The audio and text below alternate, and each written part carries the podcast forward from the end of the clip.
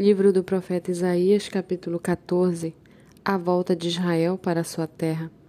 Porque o Senhor se compadecerá de Jacó e voltará a escolher Israel, estabelecendo-os na sua própria terra.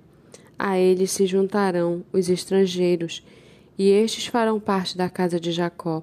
Os povos os pegarão e os levarão aos lugares deles, e a casa de Israel terá estes povos por servos e servas na terra do Senhor. Os israelitas terão como prisioneiros aqueles que os tinham aprisionado e dominarão os seus opressores.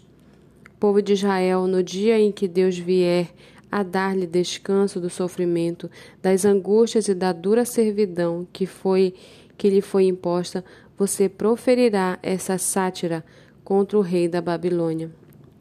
Como cessou o opressor, como acabou a tirania, o Senhor quebrou o bastão dos ímpios e o cetro dos dominadores, que feriam os povos com furor, com golpes incessantes e com ira dominavam as nações, com perseguição irreprimível.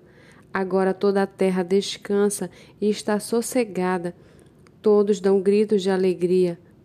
Até os ciprestes se alegram por causa de você, e os cedros do Líbano exclamam: Desde que você caiu, ninguém mais vem para nos cortar.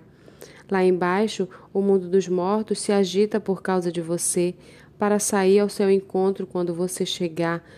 Por sua causa, ele desperta as sombras e todos os príncipes da terra, e faz levantar os seus tronos todos os reis das nações.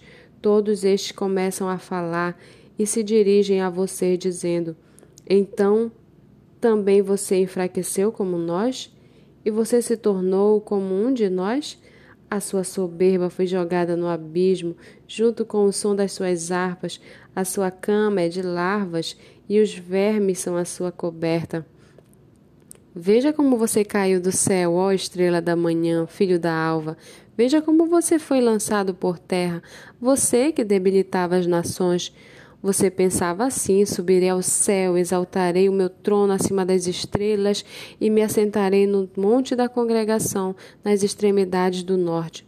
Subirei acima das mais altas nuvens e, seme e serei semelhante ao Altíssimo. Mas você descerá ao mundo dos mortos, no mais profundo do abismo.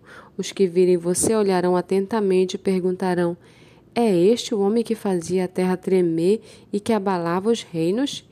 Que transformava o mundo no deserto e arrasava as suas cidades, que não deixava seus prisioneiros voltarem para casa?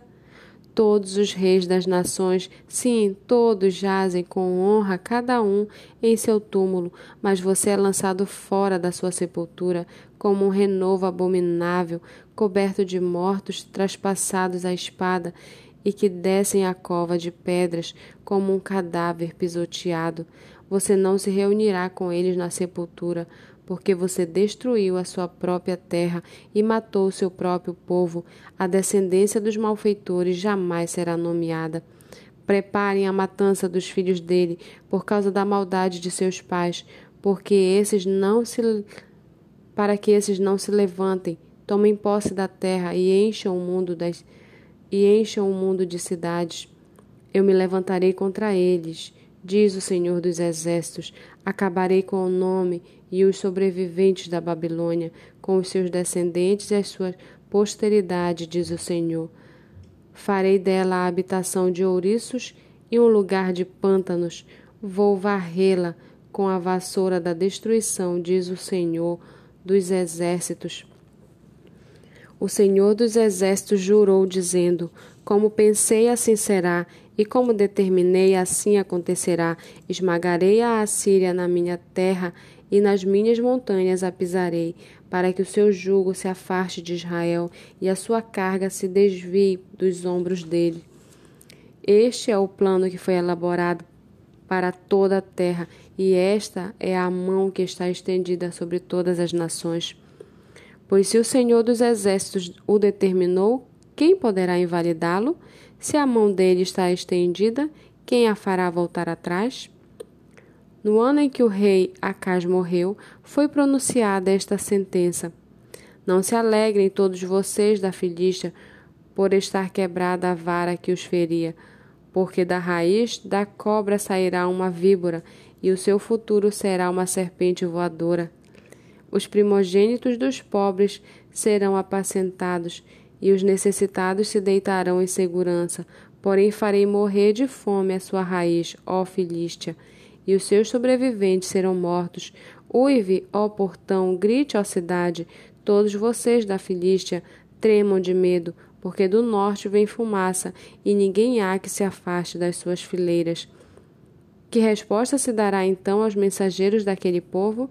O Senhor fundou Sião, e nela os aflitos do seu povo encontram refúgio.